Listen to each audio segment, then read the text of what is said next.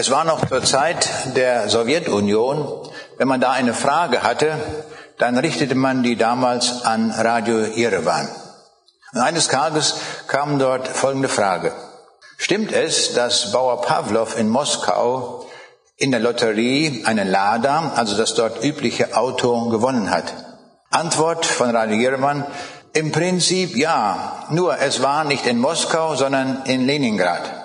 Und es war auch kein Auto, sondern es war ein Fahrrad. Und das Fahrrad hat er nicht gewonnen, sondern es wurde ihm gestohlen. Also wir werden unsere Fragen auch nicht an Radio Yerevan wenden, sondern müssen uns anderweitig bemühen, die Fragen zu lösen. Heute geht es auch um eine besondere Frage, und zwar eine biblische Frage an einem Text, der uns höchstwahrscheinlich beim ersten Lesen sehr viel Mühe machen wird. Gorbatschow hatte bei der 40-Jahr-Feier der DDR 1989 zu Honecker gesagt, wer zu spät kommt, den bestraft das Leben. Dieser Spruch wurde aufgegriffen von einer Werbefirma und da hatte man das so formuliert, wer zu spät kommt, den bestraft der Markt. Aber jetzt möchte ich einmal diesen Satz von Gorbatschow umdrehen und dann würde er so lauten, wer zu spät kommt, den belohnt das Leben.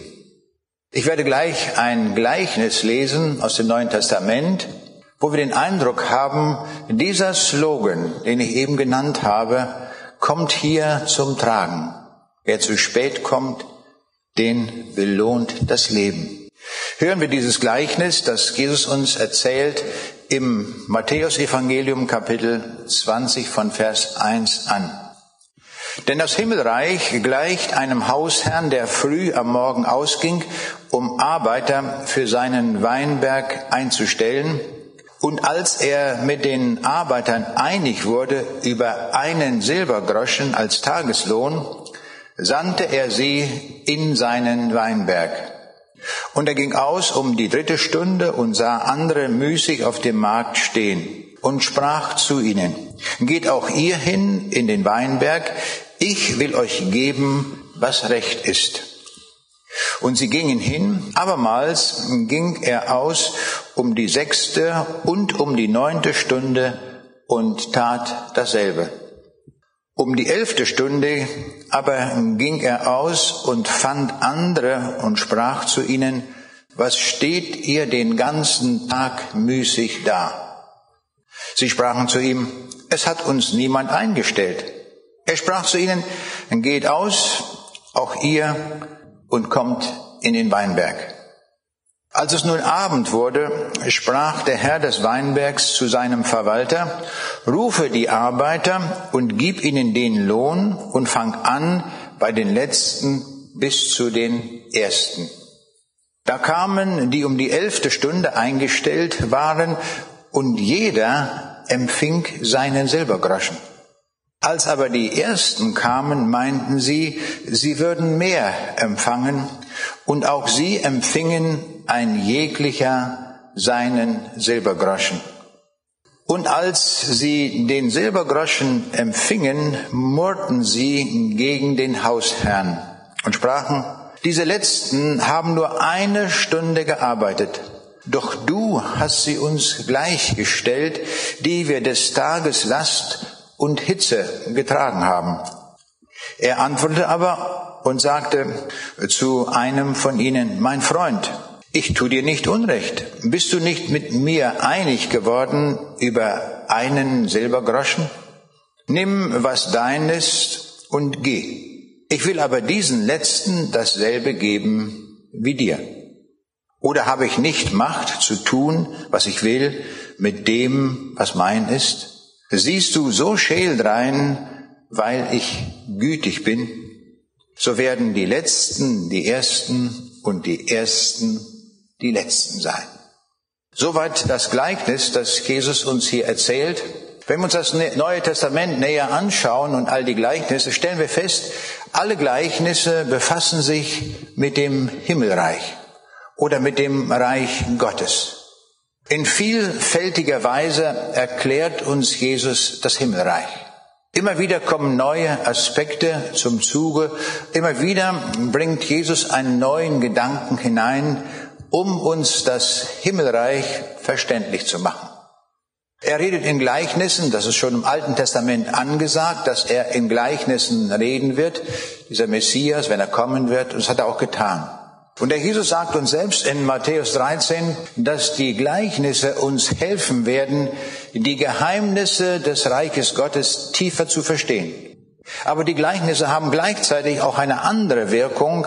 Sie können uns die wenigen Gedanken, die wir über das Reich Gottes wussten, auch noch verschließen. Also beide Effekte gibt es. Es hängt also davon ab, mit was für einem Herzen wir hören. Wenn wir mit offenem Herzen hören, dann wird uns Gott Gnade schenken und wir werden tieferes Verstehen über das Reich Gottes. Zunächst ein paar Hintergrundinformationen zu diesem Gleichnis, damit wir es etwas besser verstehen können. Es geht hier in diesem Gleichnis um Tagelöhner, die ein Hausherr oder ein Weinbergbesitzer einstellt, um dort eine Arbeit zu leisten.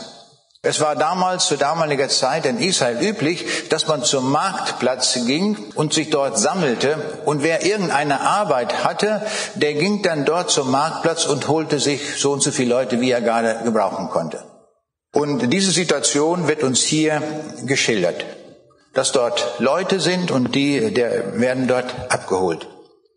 Ich habe diese Situation noch in Namibia erlebt, da läuft das etwas anders. Da stellen sich die arbeitswilligen an einer Kreuzung hin, wo es eine Ampel gibt.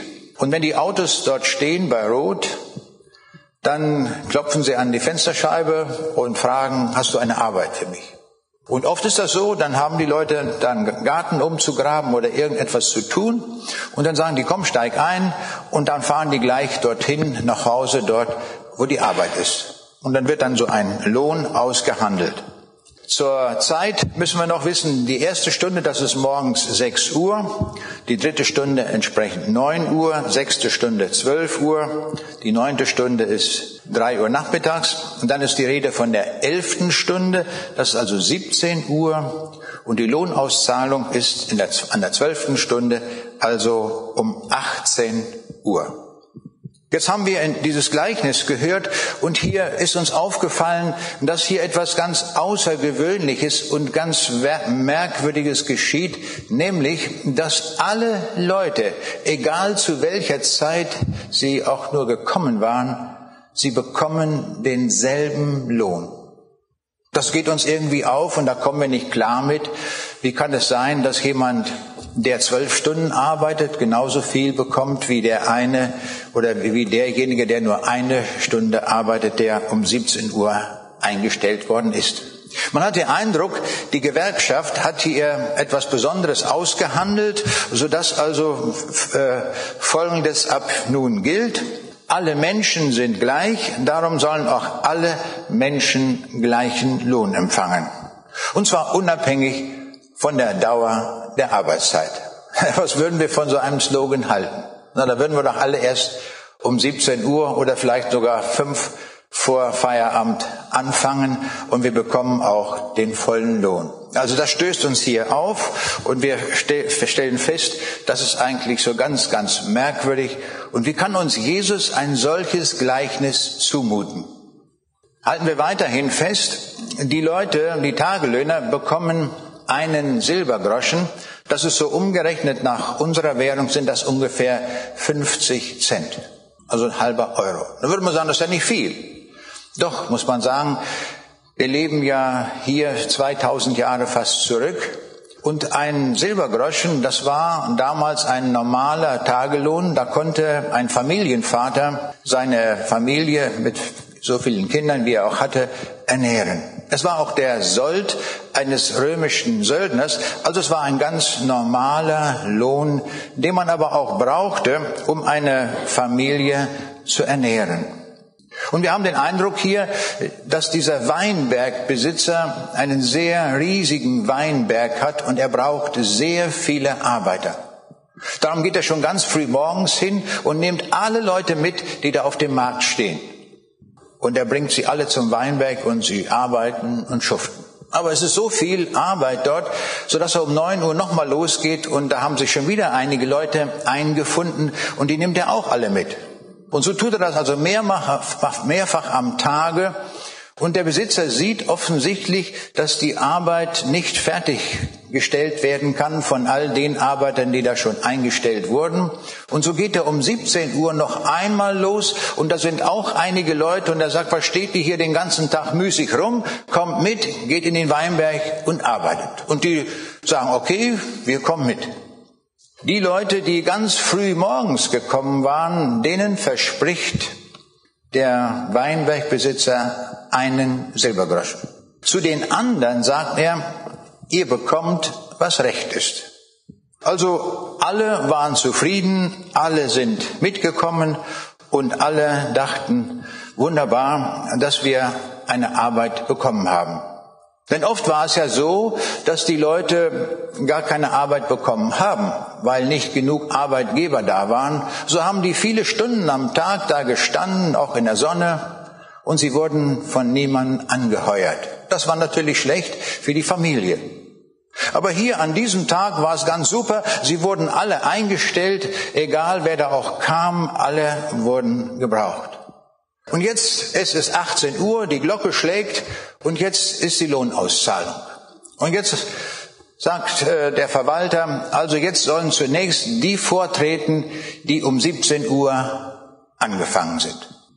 Und großes, äh, großes, Erstaunen, großes Erstaunen setzt ein, alle bekommen einen Silbergroschen von denen, die um 17 Uhr anfingen. Und jetzt können wir uns gut hineinverdenken in die Leute, die schon sehr früh gekommen waren, die schon um 6 Uhr gekommen waren.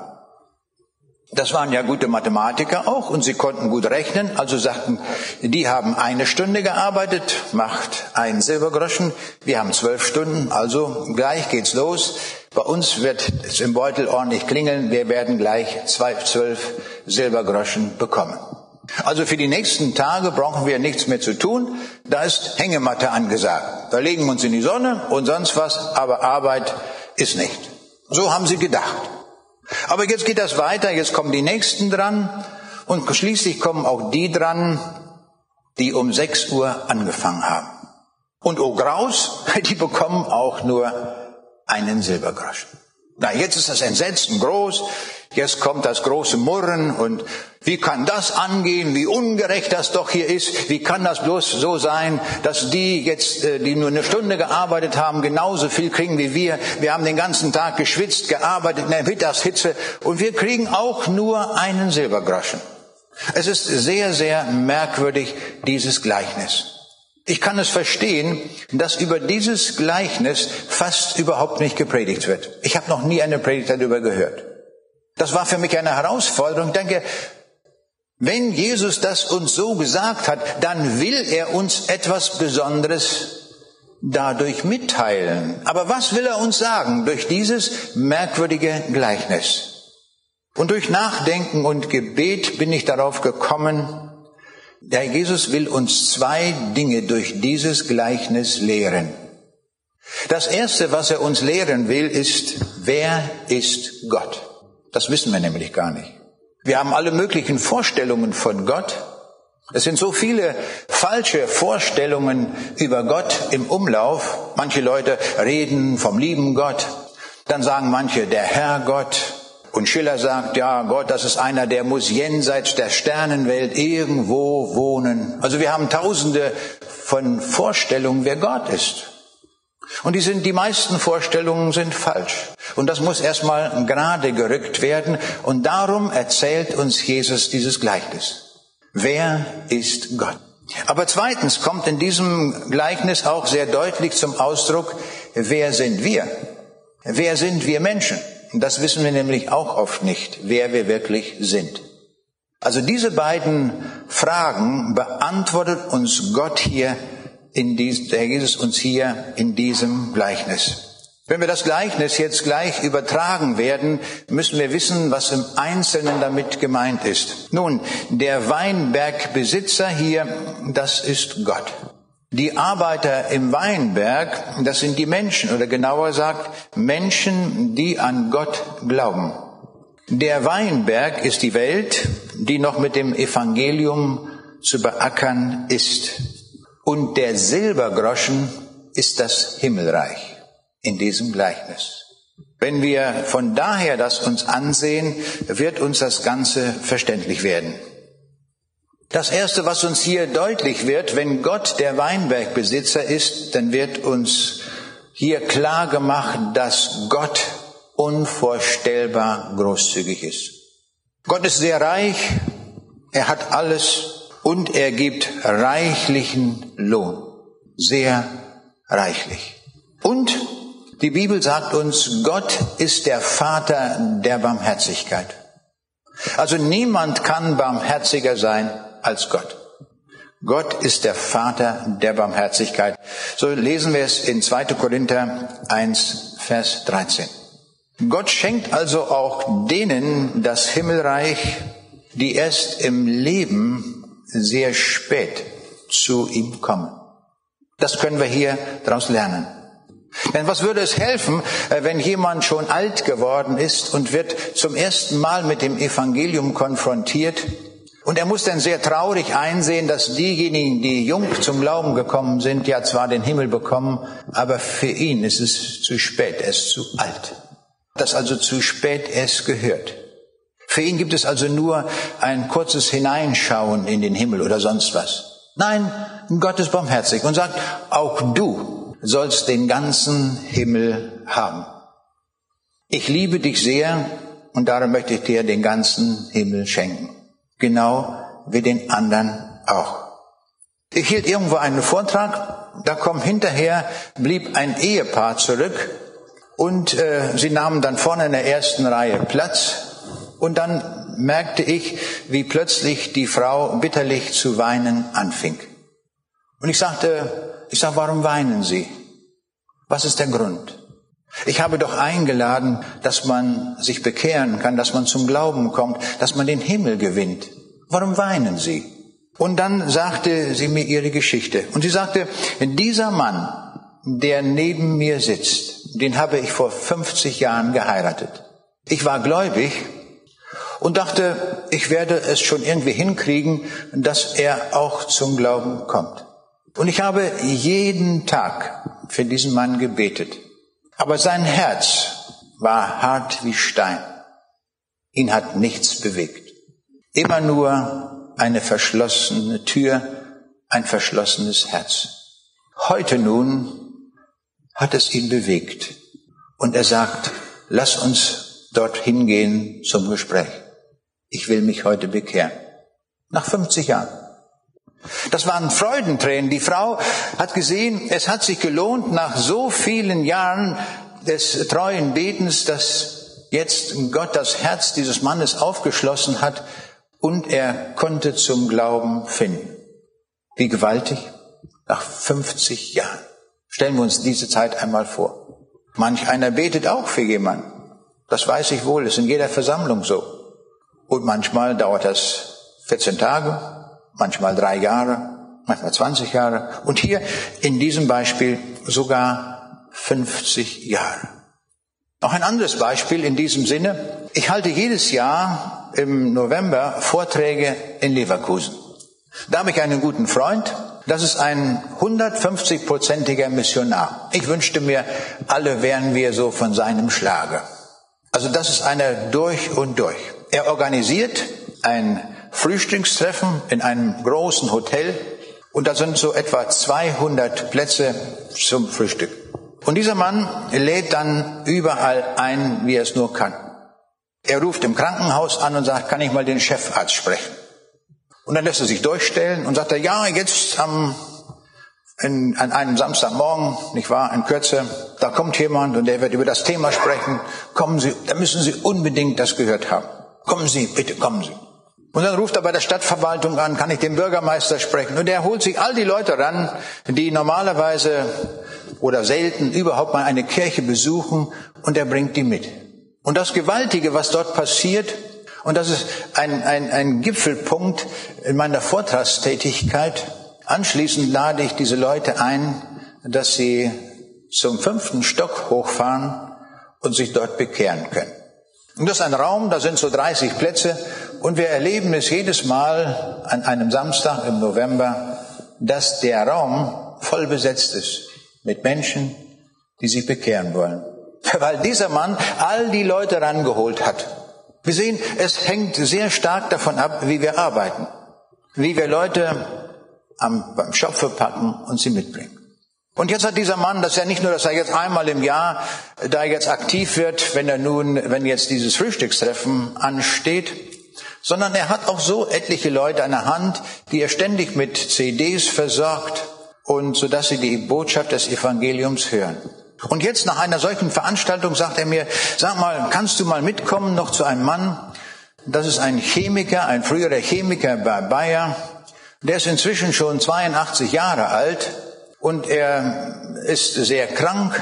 Aber ich habe ihm schon viele CDs von dir gebracht. Und die hat er auch alle gehört. Und wenn ich ihn frage, willst du dich nicht oder wollen Sie sich nicht auch mal bekehren, dann sagt er, ich bin auf der Suche. kann man nichts machen. Wenn einer sucht, nicht, dann kann man ihn noch nicht bekehren. Dann ist noch nicht so weit. Und nun sagt er, ob ich mal mitkommen kann. Ich sage gerne, wir besuchen ihn da. Und nun saß er da an seinem Stuhl, hatte alle möglichen Röhrchen, äh, die in die Nase hineingingen, weil er irgendwie mit zusätzlichem Sauerstoff beatmet werden mussten. Er hatte eine herzschwere Herzoperation gehabt. Also der Körper war also ziemlich dahin. Aber er konnte noch sehr scharf denken und er konnte auch reden. Und ich äh, begrüße ihn da nun ganz freundlich und dann fängt er an zu erzählen und erzählt mir eine Story nach der anderen, die ich so im Laufe der Zeit auf den CDs gesagt habe. Eine, der wusste die alle, der hatte mehrfach gehört, der kannte jede Geschichte, ob das in Russland war oder in, wo ich in Südafrika war oder alles, alles hatte er parat. Und ich danke, jetzt fasst er mal ein Herz, bist ja nicht alle Tage hier, und jetzt werde ich ihn fragen, wie es mit ihm aussieht. Ich sage nur, haben Sie ja ganz viel gehört, auch viele Beispiele, wie sich Menschen bekehrt haben.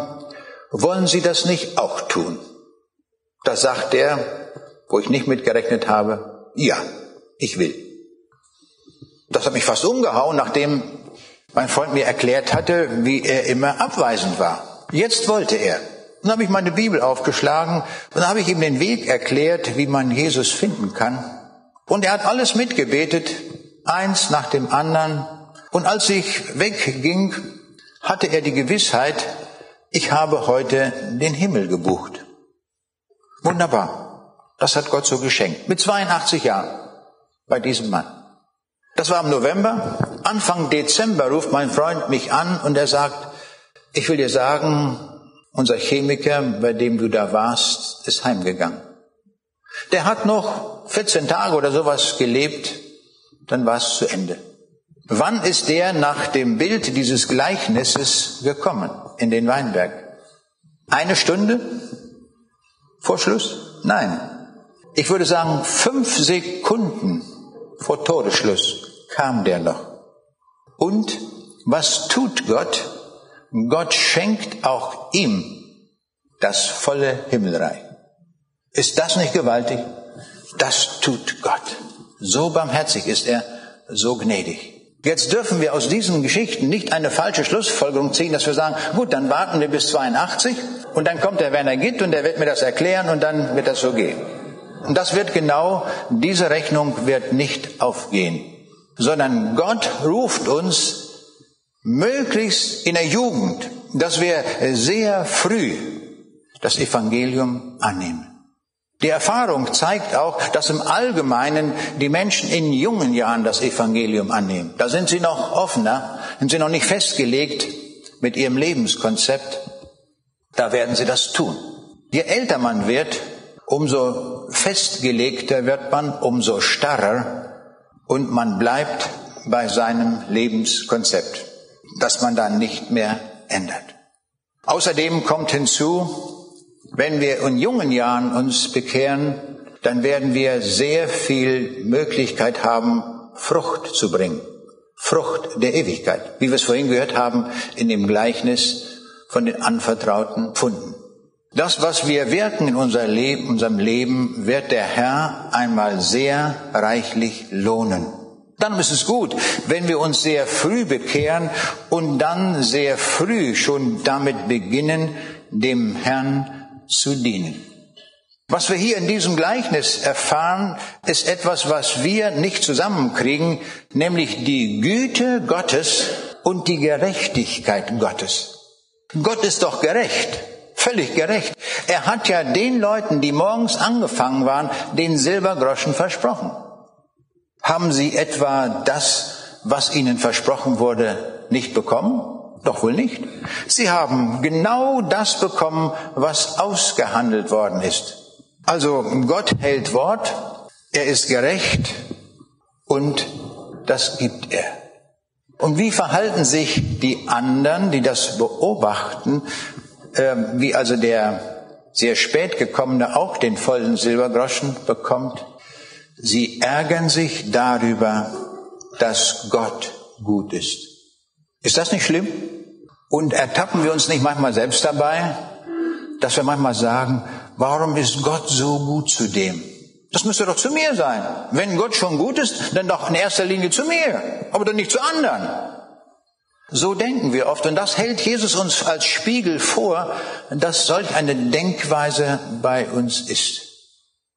Im Alten Testament wird uns berichtet von einem Mann namens Jona und Gott hatte ihn ausgesucht als Prophet.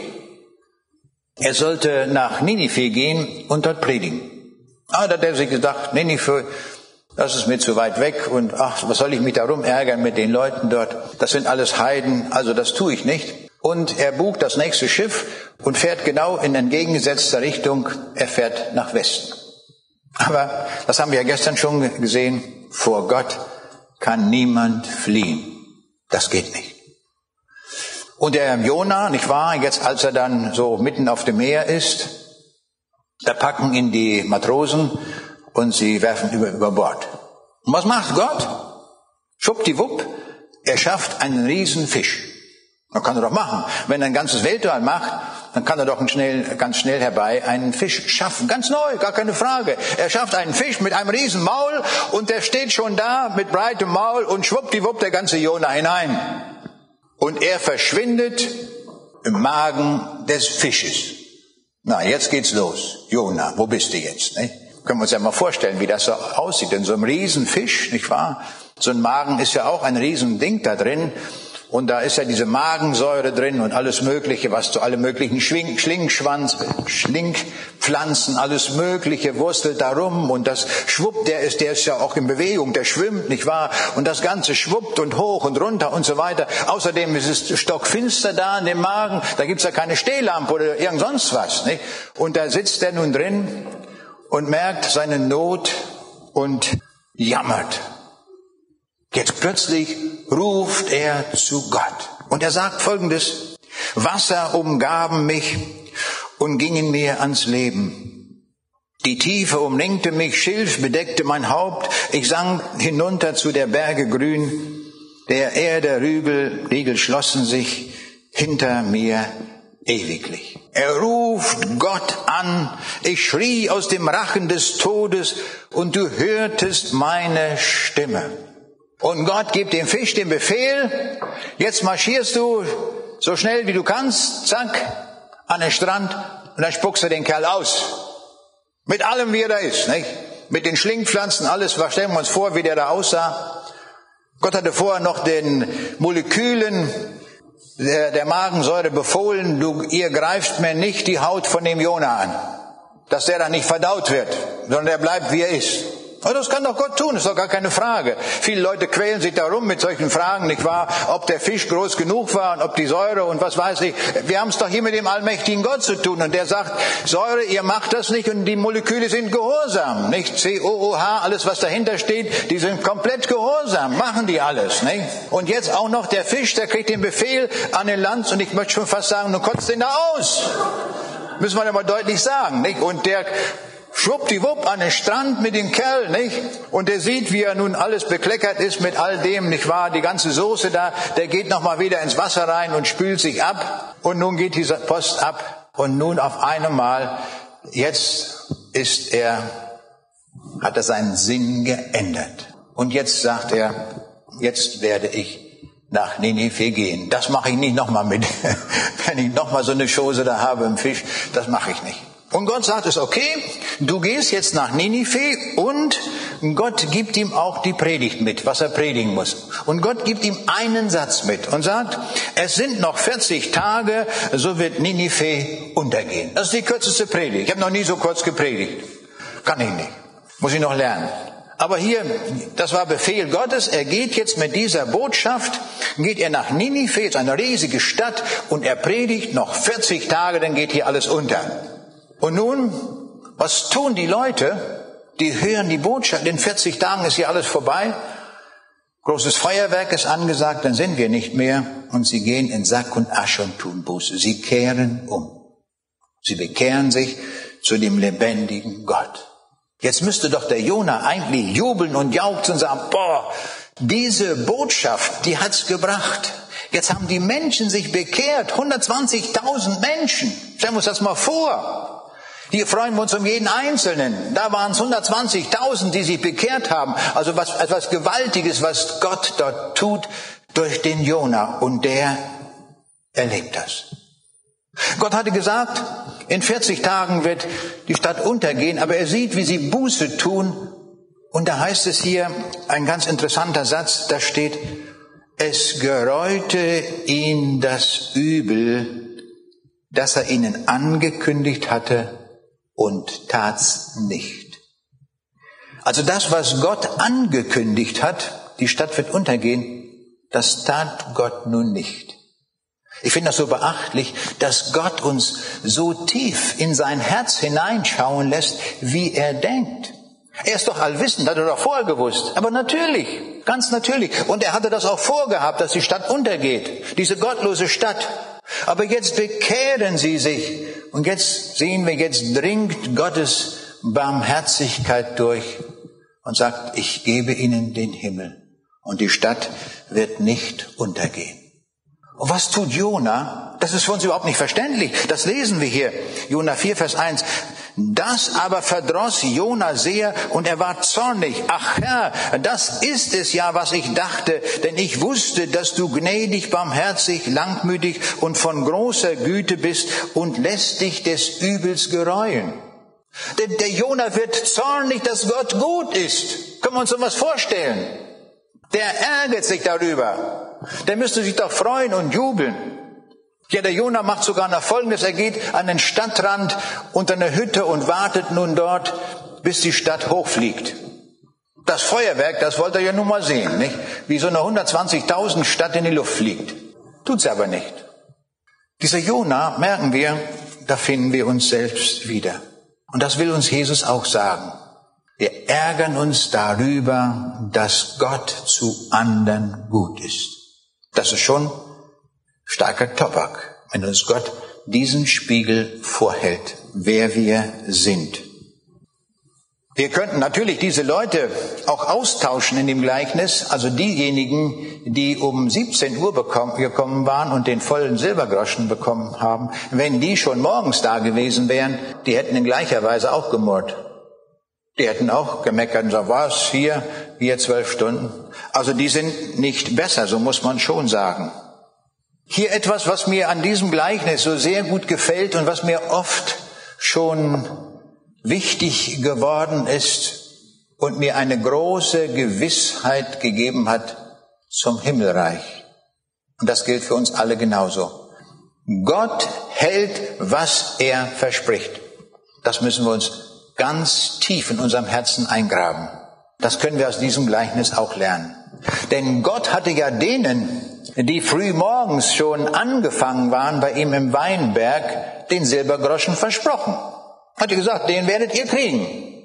Da gab es keinen schriftlichen Vertrag, gar nichts, das wurde nur gesagt. Und abends, siehe da, sie bekommen ihn. Und genau das werden wir auch erleben. Gott hat versprochen, wenn wir an den Herrn Jesus glauben, dann werden wir das Himmelreich bekommen. Und wenn ich gewiss bin, ich glaube an den Herrn Jesus, dann werde ich am Ende das Himmelreich haben. Das hat Gott versprochen. Da steht er zu, zu seinem Wort. Da wird nichts von abgetan. Wir bekommen das ganze Himmelreich. Das ist göttliche Zusage. Das ist ganz großartig, dass wir das wissen dürfen. Und wir sehen das auch nicht kompliziert, da muss man nicht irgendwas noch tun und machen, damit wir das Himmelreich bekommen. Vielleicht erinnern wir uns noch, vor einigen Jahren war Papst Paul Zweite gestorben und er hatte dann, das tun alle Päpste, wenn es ans Sterben geht, dann lassen sie ein offizielles Dokument anfertigen.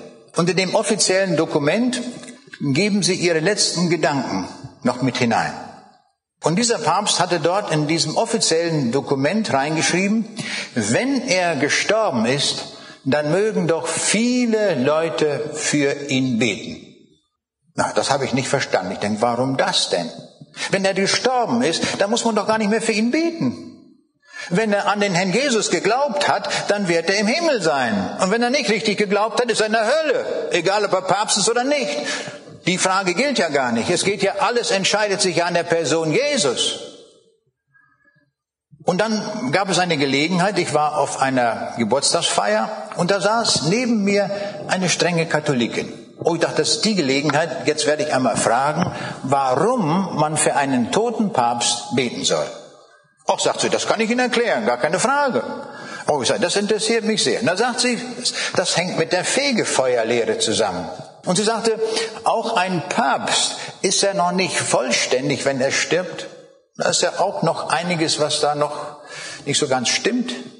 Und dann muss er ins Fegefeuer.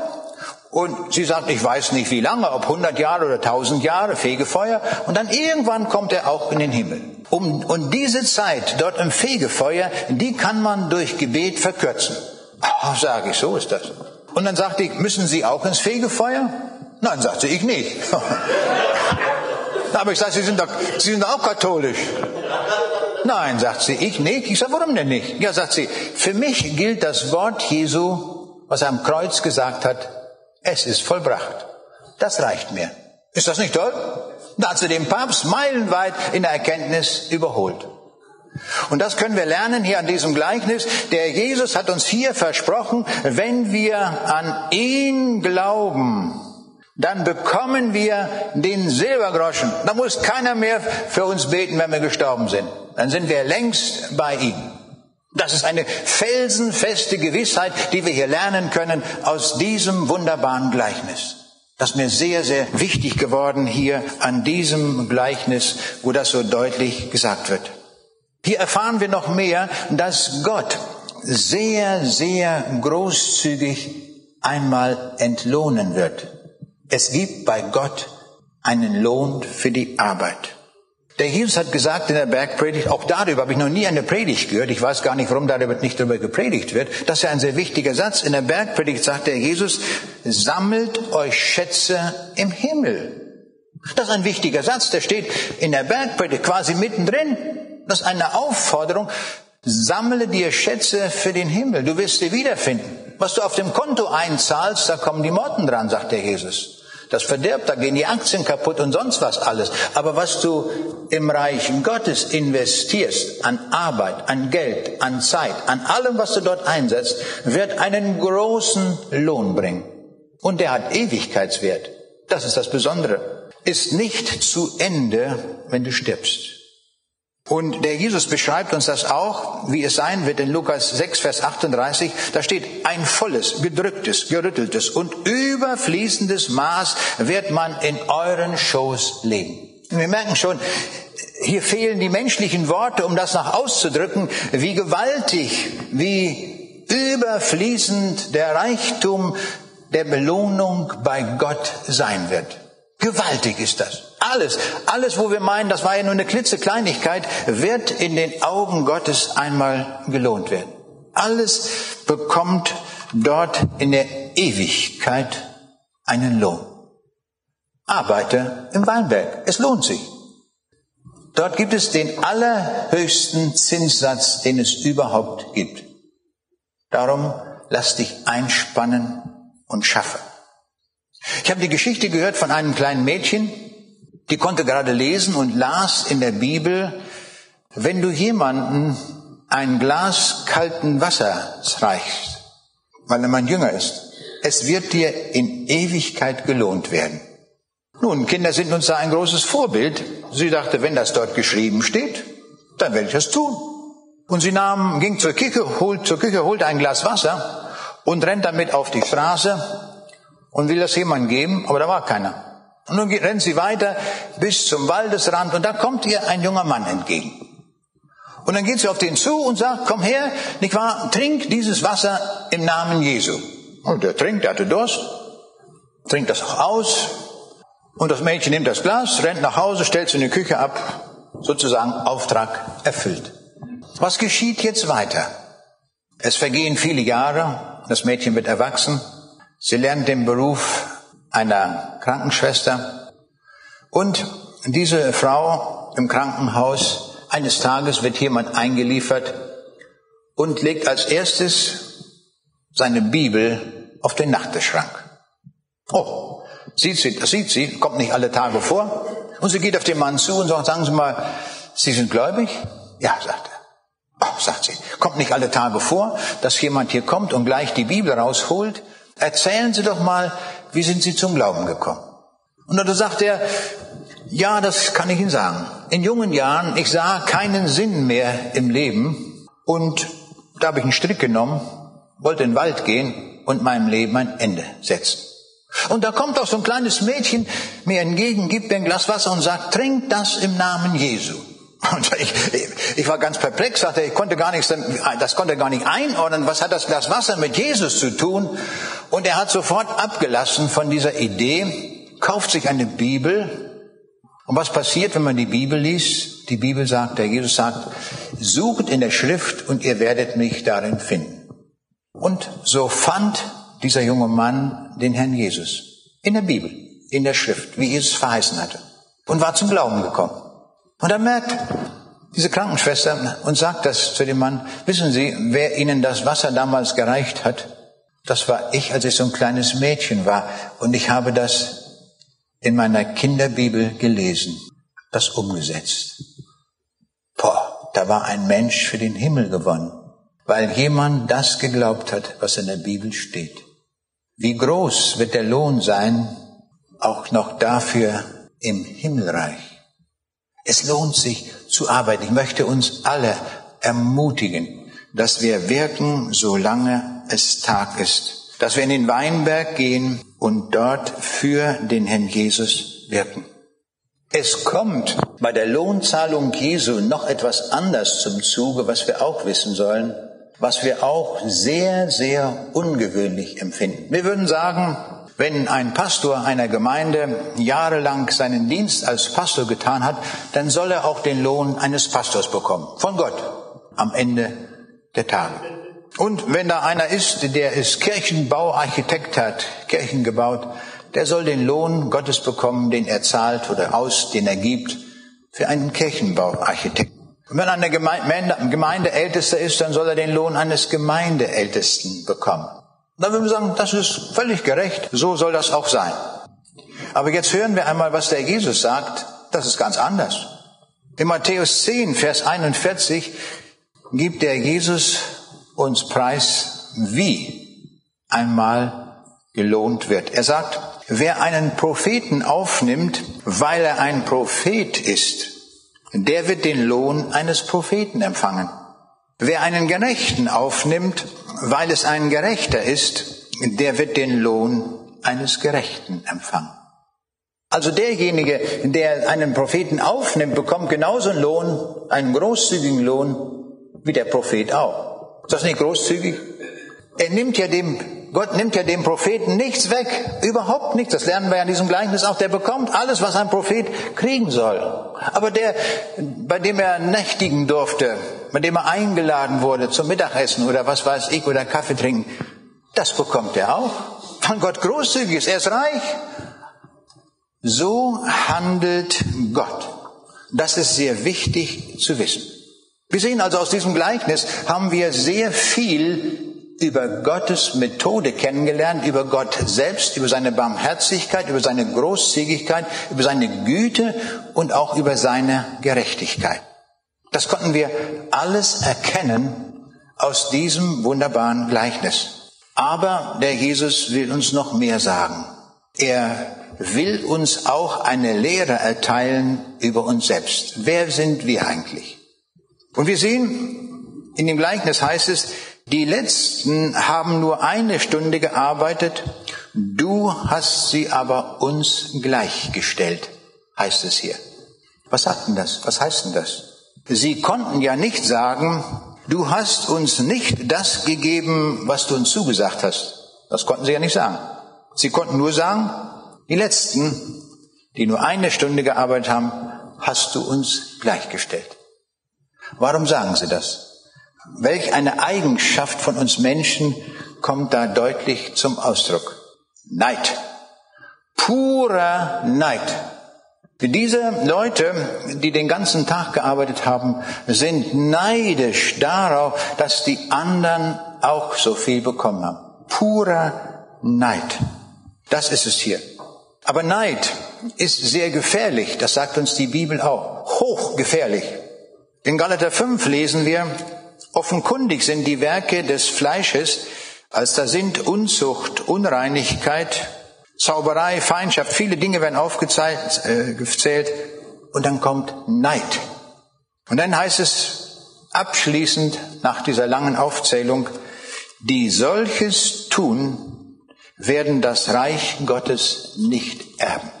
Also Gott ist unvorstellbar großzügig, das haben wir gesehen, wie er in einer überfließenden Fülle gibt, aber bei Neid, da sagt Gott, das schließt vom Reiche Gottes aus.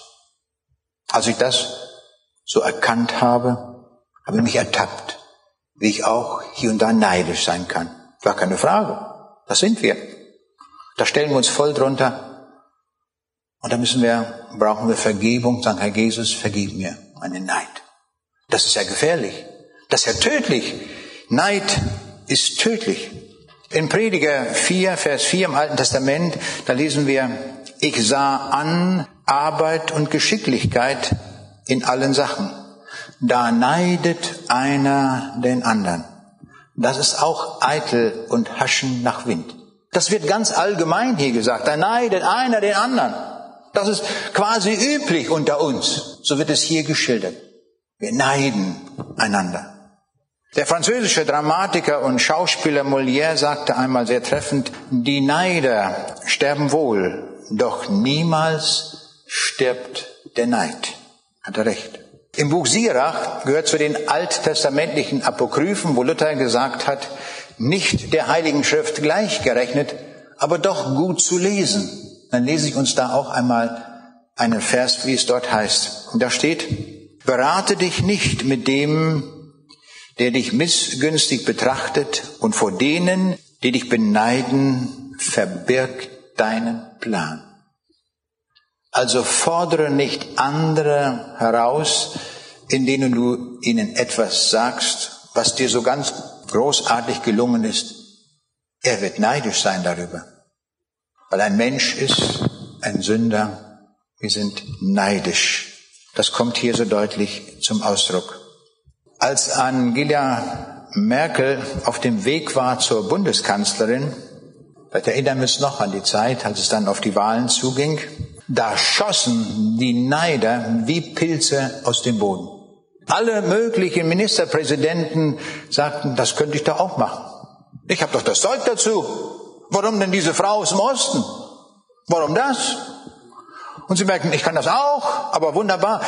Und sie wurden plötzlich neidisch darauf, dass sie Bundeskanzlerin wurde.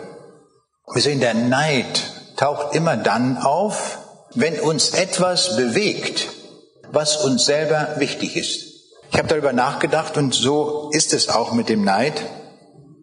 Ein Bauer ist nicht neidisch darauf, dass der Bundespräsident eine Staatskarosse fährt, aber er ist neidisch auf den Nachbarn, der auch ein Feld hat, wenn seine Kartoffeln drei Millimeter dicker sind als seine. Da kann er sich ärgern. Warum hat er dickere Kartoffeln als ich? Gibt's doch nicht. Meine müssten die dicksten sein.